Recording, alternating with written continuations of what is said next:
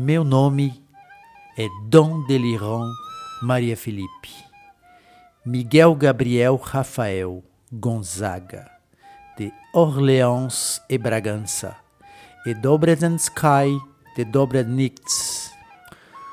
Você certamente já ouviu esse nome muitas vezes, mesmo que às vezes confundam com o nome do meu primo, o Dom José Maria, Felipe Miguel, Gabriel Rafael, Gonzaga de Orleans e Bragança e Wittelsbach, mas ele é um bosta. Se existe motivo para se lembrar de mim, é porque, mesmo que tenha nascido em exílio en France, eu sou um dos próximos na linha de sucessão ao trono real brasileiro. Outro motivo é a minha participação nas manifestações de 2016, aquelas perto da Fiesp, em São Paulo. Fui eu quem inventou a frase: Nossa bandeira jamais será vermelha, jamais rouge. Tem gente que diz que a frase já existia, mas isso é inveja. Antes de dar início à minha narrativa, eu gostaria de agradecer aos criadores do First Life por essa ferramenta tecnológica fantástica com que eles nos presentearam. Você, seja quem for o funcionário do First Life que receber essa mensagem, se é que não vai ser enviada direto para o CEO da empresa, graças à minha ascendência, você deve estar se perguntando por que um príncipe real estaria se dando ao trabalho de responder a uma pesquisa dessas. É que quero deixar clara essa resposta desde o começo. Vocês têm todo meu apoio.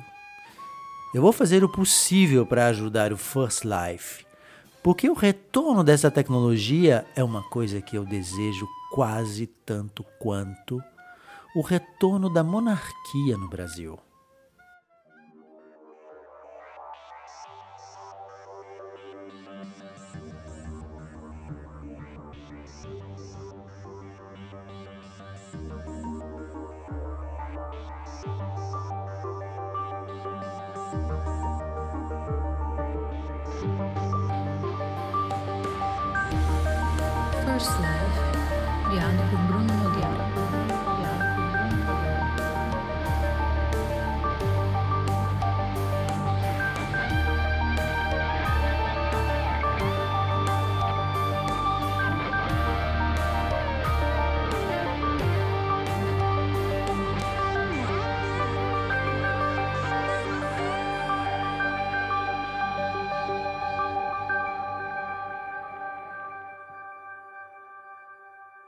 Se me pedissem para descrever o First Life em uma palavra, eu diria realidade.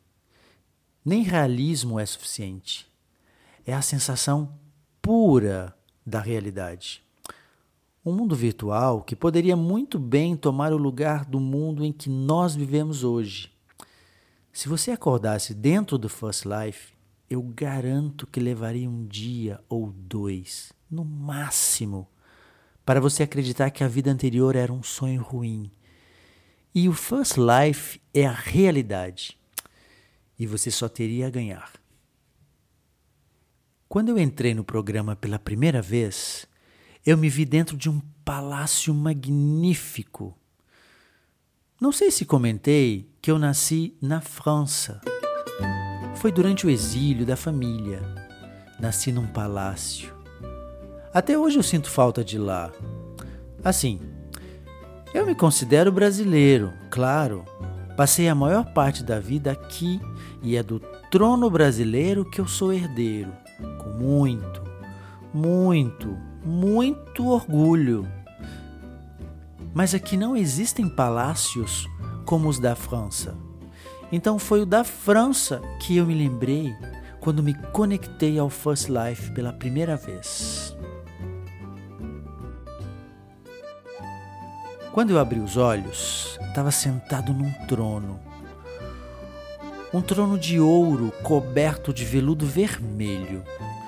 o mesmo veludo de que era feito o manto que caía sobre os meus ombros, em que estava bordado o brasão da nossa casa real.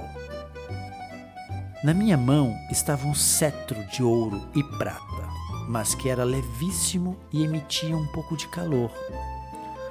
O trono ficava elevado, é óbvio, não poderia ficar no chão mas os degraus e o caminho até a porta da sala do trono eram cobertos pelo mesmo tapete bordô, que se estendia por dezenas de metros. E quando me levantei, vi que sob a minha nádega direita estava o mapa do Brasil bordado em verde. O pé direito da sala tinha uns oito metros de altura no mínimo, vitrais nas paredes.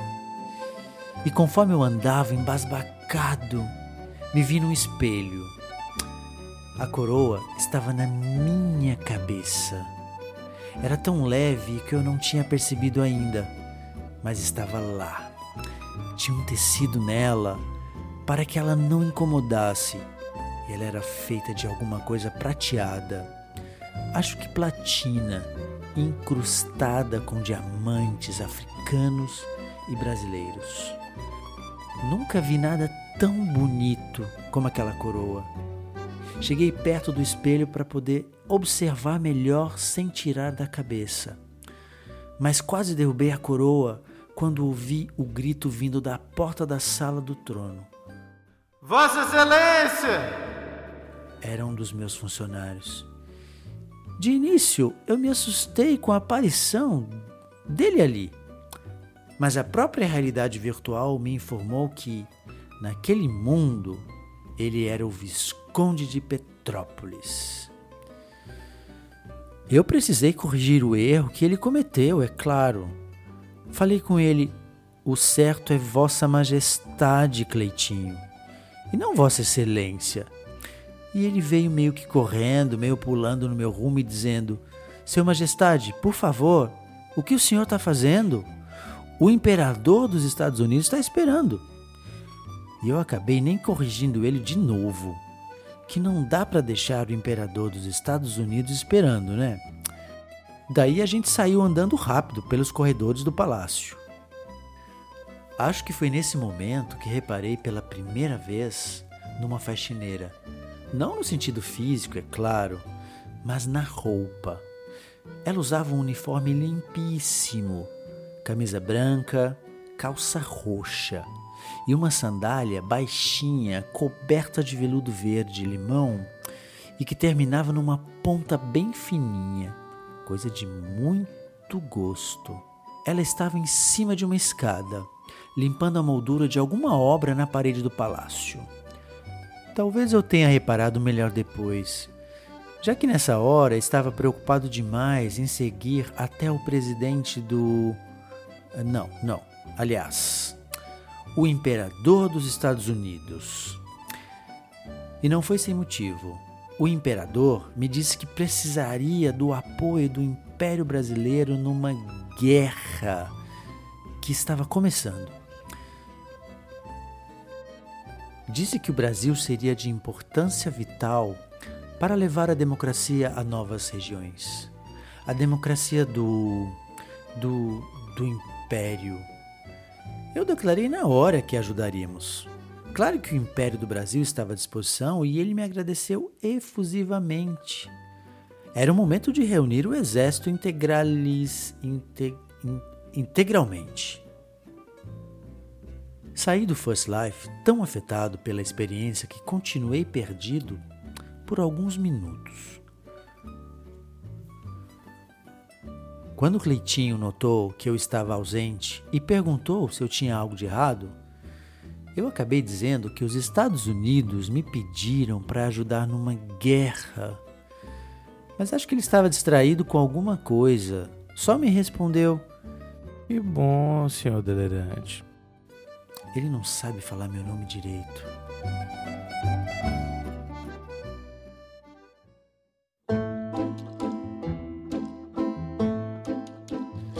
Nos meses seguintes, eu tive que levar a cabo uma guerra lenta e difícil. Você não imagina o quanto pode ser difícil combater contra o pessoal da limpeza e da cozinha. Depois da experiência do First Life, eu fiz algumas mudanças no regime de trabalho e no uniforme. E alguns funcionários estavam incomodados. As sandalinhas, por exemplo, tinham gente reclamando que incomodava, principalmente os jardineiros. Eu que tinha pensado que eles iam gostar, já que ela era verde.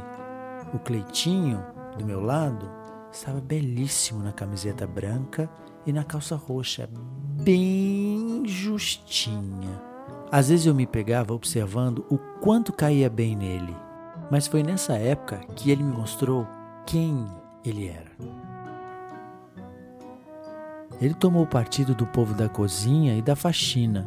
Falou que eu devia tentar ver o lado deles, considerar isso ou aquilo. Eu só deixei ele terminar a frase porque, dentro do First Life, eu tinha ganhado algum respeito por ele. Não sei se eu tratava ele melhor do que era próprio, porque a própria presença dele no First Life como Visconde era estranha, como se, se eu pudesse escolher, eu fosse nomear justo Cleitinho. Lá dentro ele era quase meu conselheiro de guerra e eu ouvia as opiniões que ele dava com muita atenção. Mas aqui fora, no mundo real, ele tinha que me desculpar, mas ele não entendia nada de administração, enquanto eu, eu estudei em uma grande universidade francesa. Não sei se eu cheguei a comentar, mas eu nasci na França, então acabei decidindo estudar lá.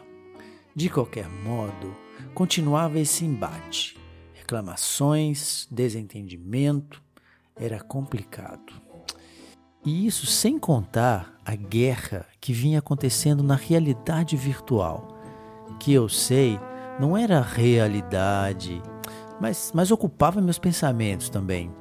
Às vezes eu tentava discutir com o Cleitinho na vida real, mas ele não entendia direito, respondia só: que bom, seu delirante. E eu acabava desistindo. Dentro do First Life, eu e o imperador americano estávamos juntos na luta contra um país africano lá. Não lembro o nome, era algo com, com, com a letra Z, Zamíbia, coisa assim. Eu cheguei a perguntar para o imperador por que ele precisava da nossa ajuda, sendo os Estados Unidos um país tão poderoso. E falou: No Vietnã, nós aprendemos a não subestimar nenhum inimigo. E eu ia responder o quê? E a gente ficava analisando, organizando. Eu gostava especialmente quando chegavam relatórios com fotos do exército brasileiro vestindo o uniforme que eu tinha escolhido, todo roxo, com um par de asas pretas, uma bandeira do Brasil imperial no braço, um bolso sobre a nádega direita com o mapa do Brasil bordado e a mesma sandália verde dos meus funcionários. E ninguém reclamava. Soldado é outro nível. Eles entendem que simbologia é importante. Isso é uma coisa que você vê por aí.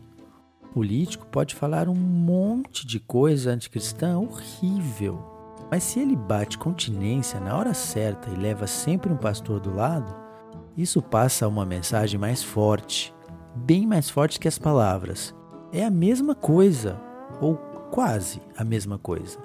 Os inimigos já tinham começado a chamar nosso exército de anjos da morte. A guerra foi se prolongando.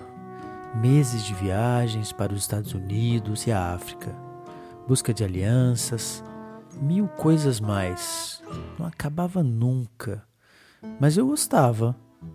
E nessa época, no meio da guerra, começou um protesto barulhento na porta do palácio. Ouvi o barulho de longe e saí. Eram os meus funcionários. Todos de preto e de tênis, as sandálias e o uniforme que eu tinha feito jogados na grama. Uma bagunça. Eu tinha acabado de decretar que, de agora em diante, todos tinham que morar no palácio para estarem sempre à minha disposição. E de repente, em vez de pedir demissão, eles me ameaçavam de processo só porque não quis pagar aumento. E o pior de tudo é que o líder dos grevistas era o Cleitinho. Estava lá, segurando uma placa antimonarquista e berrando: Se acha imperador, mas é só um devedor. Alguma coisa assim. Eu fiquei chocado. Como podia uma traição daquelas? As bocas que eu ajudei a alimentar pedi a um segurança que chamasse o Cleitinho, como líder deles, para entrar e fui direto. Perguntei para ele: Como você faz isso? Pensei que a gente era amigo. E ele falou que não, que eu não era da mesma classe que ele, que ele era meu funcionário. Ele disse que sempre precisou esconder a opinião sincera na minha frente, que se segurava para não discordar das minhas opiniões escrotas todo dia não tinha como existir uma amizade assim. Ele usou essa palavra, acredita? Escrota. Eu quase não acreditei. Aí eu decidi que tinha que tomar uma atitude drástica. Já que o Cleitinho era o líder do grupo, eu faria dele um exemplo. Para mostrar para os outros o que acontece quando você insulta a família real.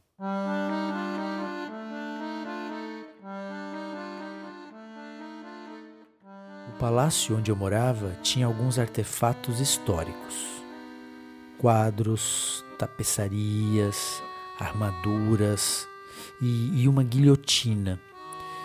E eu mandei os seguranças levarem o Cleitinho para lá. Fui falando no caminho da confiança que eu tinha nele e de todas as coisas que eu tinha dado para ele, o emprego e, e, e tudo mais. E ele não respondia só lágrimas correndo pelos olhos. Acho que ele estava arrependido mesmo, mas eu estava decidido. Ele estava com a roupa preta dos manifestantes, mas os seguranças estavam com o uniforme branco e a calça roxa, impecáveis. E prenderam ele na guilhotina. Pedi para a maioria se afastar para não voar sangue no uniforme, e só o executor ficou ali do lado. Mas quando eu ia dar a ordem, a bateria acabou. E eu abri os olhos dentro do avião.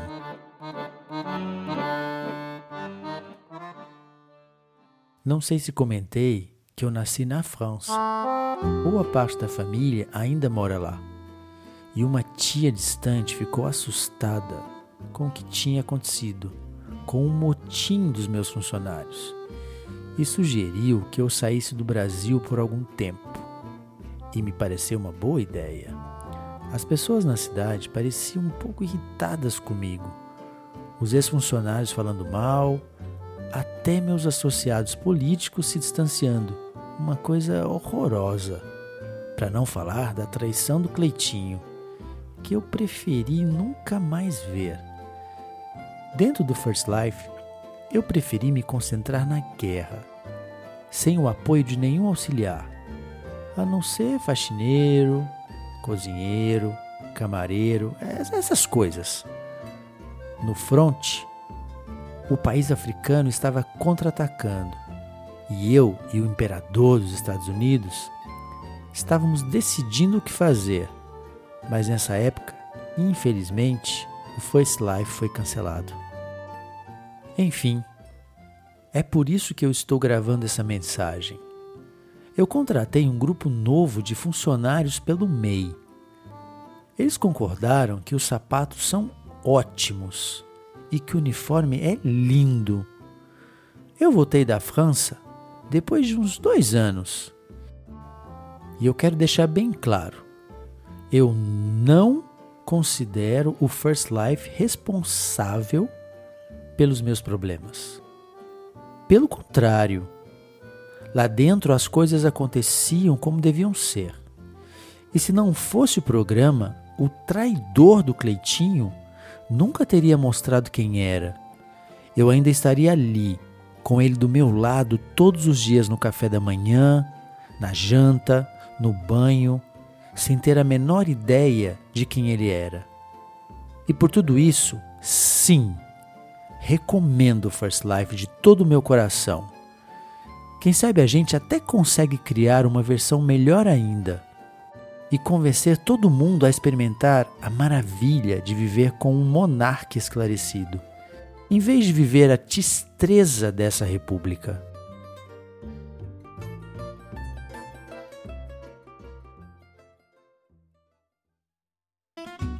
Fala povo, espero que vocês tenham gostado desse novo episódio do First Life. É, como sempre, eu fiz o roteiro e dessa vez a voz foi de Edson Fernandes, que além né, de ter feito um trabalho ótimo como a voz do Deliran, nosso personagem de hoje, também é um artista fantástico, um artista plástico de altíssimo nível e um dançarino fantástico também. Você encontra é, mais informações na página do Instagram dele, que é Edson Fernartes. E provavelmente só digitando o nome dele no Instagram você já consegue encontrar. E, e lá ele coloca tanto as obras, uh, as artes plásticas que ele, que ele faz, mesmo que são assim, vocês vão ver a qualidade que tem, como também é, às vezes alguns trechos de espetáculos de dança ou das performances que ele faz, né, misturando a produção da arte plástica com o espetáculo de dança, que são performances fantásticas e valem muito a pena se você tiver a oportunidade de assistir algum dia. Queria agradecer a Neila Confuser, que é o nome da página dela no Instagram também, recomendo procurarem lá, que foi quem se, vocês também podem encontrar ela, na verdade, digitando hino de flauta, hino brasileiro flauta no YouTube. É, foi dela que eu peguei essa música, né? Essa música que abre o episódio. E eu pedi o. Eu perguntei para ela, ela, ela me deixou usar a música tranquilamente, então agradeço a ela. O restante das músicas, né, que foram usadas na trilha sonora mesmo, está na descrição. Eu acho que é isso que eu ia falar. E, né, além de, né, do pessoal que de alguma maneira ou de outra acabou colaborando para a escrita do episódio em si. Eu quero agradecer também a todos os apoiadores pela Aurelo.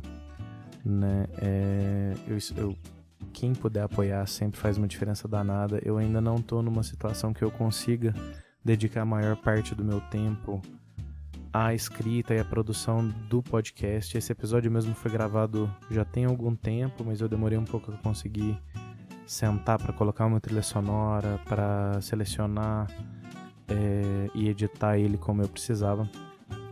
Então, por agora, né? Acaba que às vezes demora um pouquinho sair cada episódio e tal, mas quem tá apoiando lá me ajuda, por exemplo, a ter conseguido um microfone um pouco melhor, me ajuda a talvez mais para frente conseguir é dedicar o máximo do meu tempo à minha produção criativa, tanto no First Life quanto à minha produção literária etc. Então, muito obrigado a todo mundo que está apoiando. E os principais apoiadores desse mês são Bruno Lazzi, Kelly Oliveira, Ailton Silva, Carolina Laureano, Marina Scalon, e é isso. Então, assim, muito obrigado a todos os apoiadores. Faz diferença demais o apoio de vocês. Mesmo quem tá apoiando com valor mais baixo, às vezes não o nome não é falado aqui, saiba que tem todo o agradecimento do mundo, faz diferença demais. Então, eu acho que assim eu encerro. Espero que vocês tenham um 2023 maravilhoso. E hum, um beijo a todos.